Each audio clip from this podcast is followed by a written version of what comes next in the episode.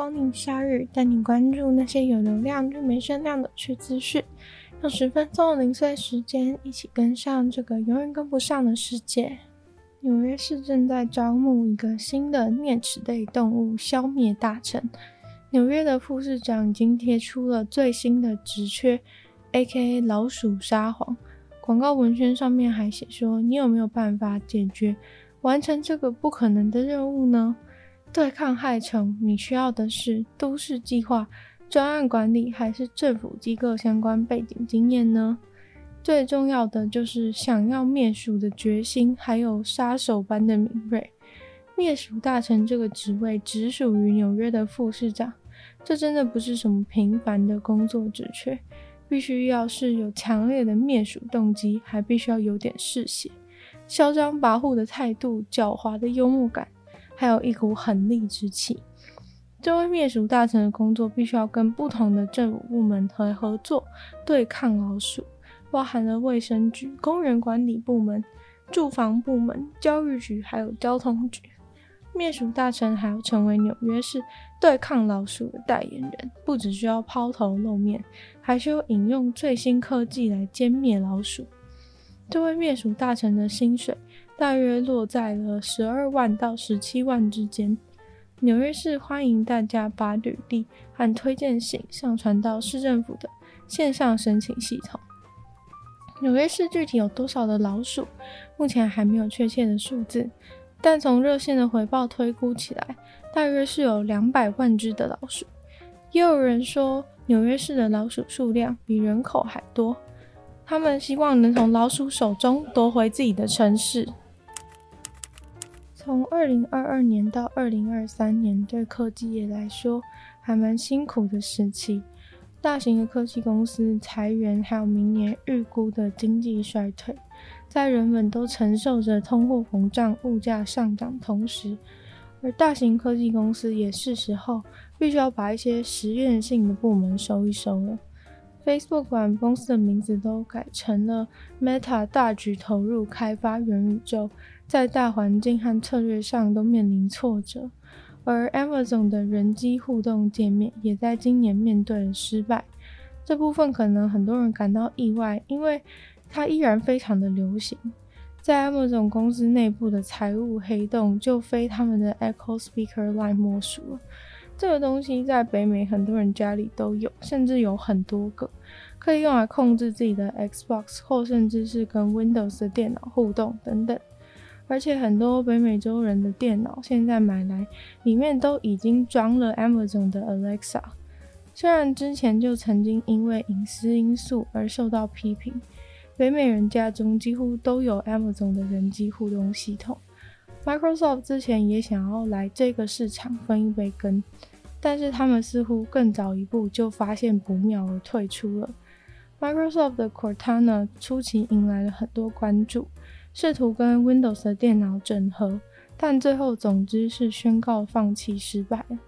相对的，Amazon 的 Alexa 看起来是一个销量很好的大成功，但是从他们想要透过那些名为 Echo 的麦克风，让消费者在 Amazon 平台上面购物，到 Amazon 员工可以取得你家麦克风的权限，到 Alexa 会在你家莫名的发出可怕的巫婆笑声，吓死了很多使用者。但专家认为，Alexa 的失败是在于它把不适合的商业模式套用在这个商品上面。智慧家庭明明本来就是个不错的路线，但是 Amazon 想要跟 Xbox 一样卖服务。说到 Xbox，你可能觉得天差地别，人家不是游戏机吗？但 Amazon 确实是不停的去挖角 Xbox 的员工，他们希望能跟游戏机一样，把机子的价格压低。然后卖里面的游戏和服务，但是 Amazon 有什么游戏或服务可以卖，就成为了最后失败的原因。因为答案就是没有。要让使用者透过讲话来下单买东西，实在是太困难了。Amazon 没能让这些麦克风音响收益化，多数使用者都把它当成好用的智慧家电系统。退出的 Microsoft 反而因为他们大力投资 OpenAI。持续的钻研如何把 AI 系统包装成产品。除了尝试与不同的日常工具结合，也让 AI 跟开发者一起共同让服务游戏更加进步。在更基础面上投资 AI，也许 Microsoft 有天有机会可以用更好的模式来重新投入市场。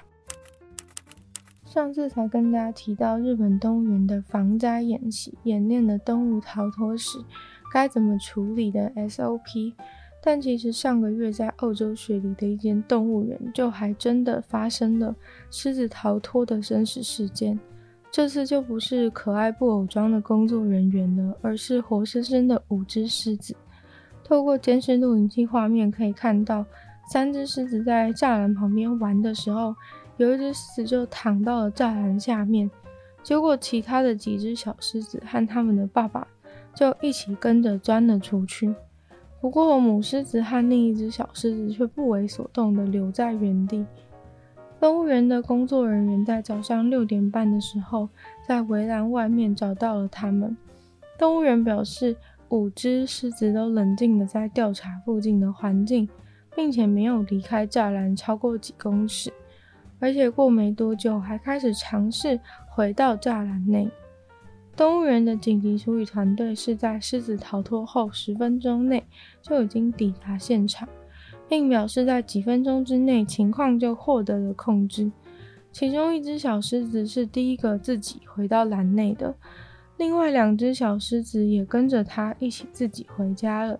只有一只小狮子是被团队麻醉以后才送回去的。成年公狮子则是在一番鼓励与沟通之下，也自己回家了。虽然早上六点半，照理来说应该动物园没有什么游客，但是因为动物园有在举办在动物园内过夜的活动，所以当动物园发现狮子逃脱的时候，马上就指示那些过夜游客立即离开帐篷，用跑的跑到附近的建筑物里面避难。有一位在动物园露营的游客表示，他的帐篷刚好是在狮子住的地方附近。动物园的工作人员当时匆忙地冲到他们的露营区，对大家大喊：“现在是紧急状况，离开你们的帐篷，开始跑，立刻马上不要拿你的随身物品。”狮子回归以后，被带到了动物园的后场区域进行评估。那些狮子在圣诞节以前应该都没有办法回到大家的眼前，但那个狮子一钻就出去的栅栏确实是有一点瞎。园方表示已经正在对栅栏进行研究、调查和改善。吃东西被呛到，感觉不是什么特别好的体验，但是日本有一家冰淇淋店竟然却以这个方式来让大家知道。甚至连知名的电视节目都去采访。这间店叫做长风制茶，卖的是非常受欢迎的抹茶冰淇淋，以让客人呛到闻名。因为这间店本身是做茶的，所以就在冰淇淋上撒了厚厚的一层抹茶粉。但是可想而知，这个结果就是用料多到九成五以上的人都会在幸福的抹茶粉当中呛个满脸。从店员在撒的样子就看得出来，撒抹茶粉当不用钱的一样。撒完的冰淇淋看起来就像是毛茸茸的绿色草皮，靠近的时候只要没有憋气，肯定马上呛到，而且还会满脸都变得绿绿的。就算你想要用小汤匙来解决这一回合，在吃完冰淇淋剩下饼干的时候，还是会被老板摆一道。因为老板事先在饼干里面撒了满满的抹茶粉，当你以为吃完冰淇淋度过难关的时候，一靠近饼干又被呛到一次。每个人吃完以后，还会看到自己的衣服上的事故现场。但是因为味道真的太好，用料太实在了，这间店还是大受欢迎，还把呛到的事情当成了噱头。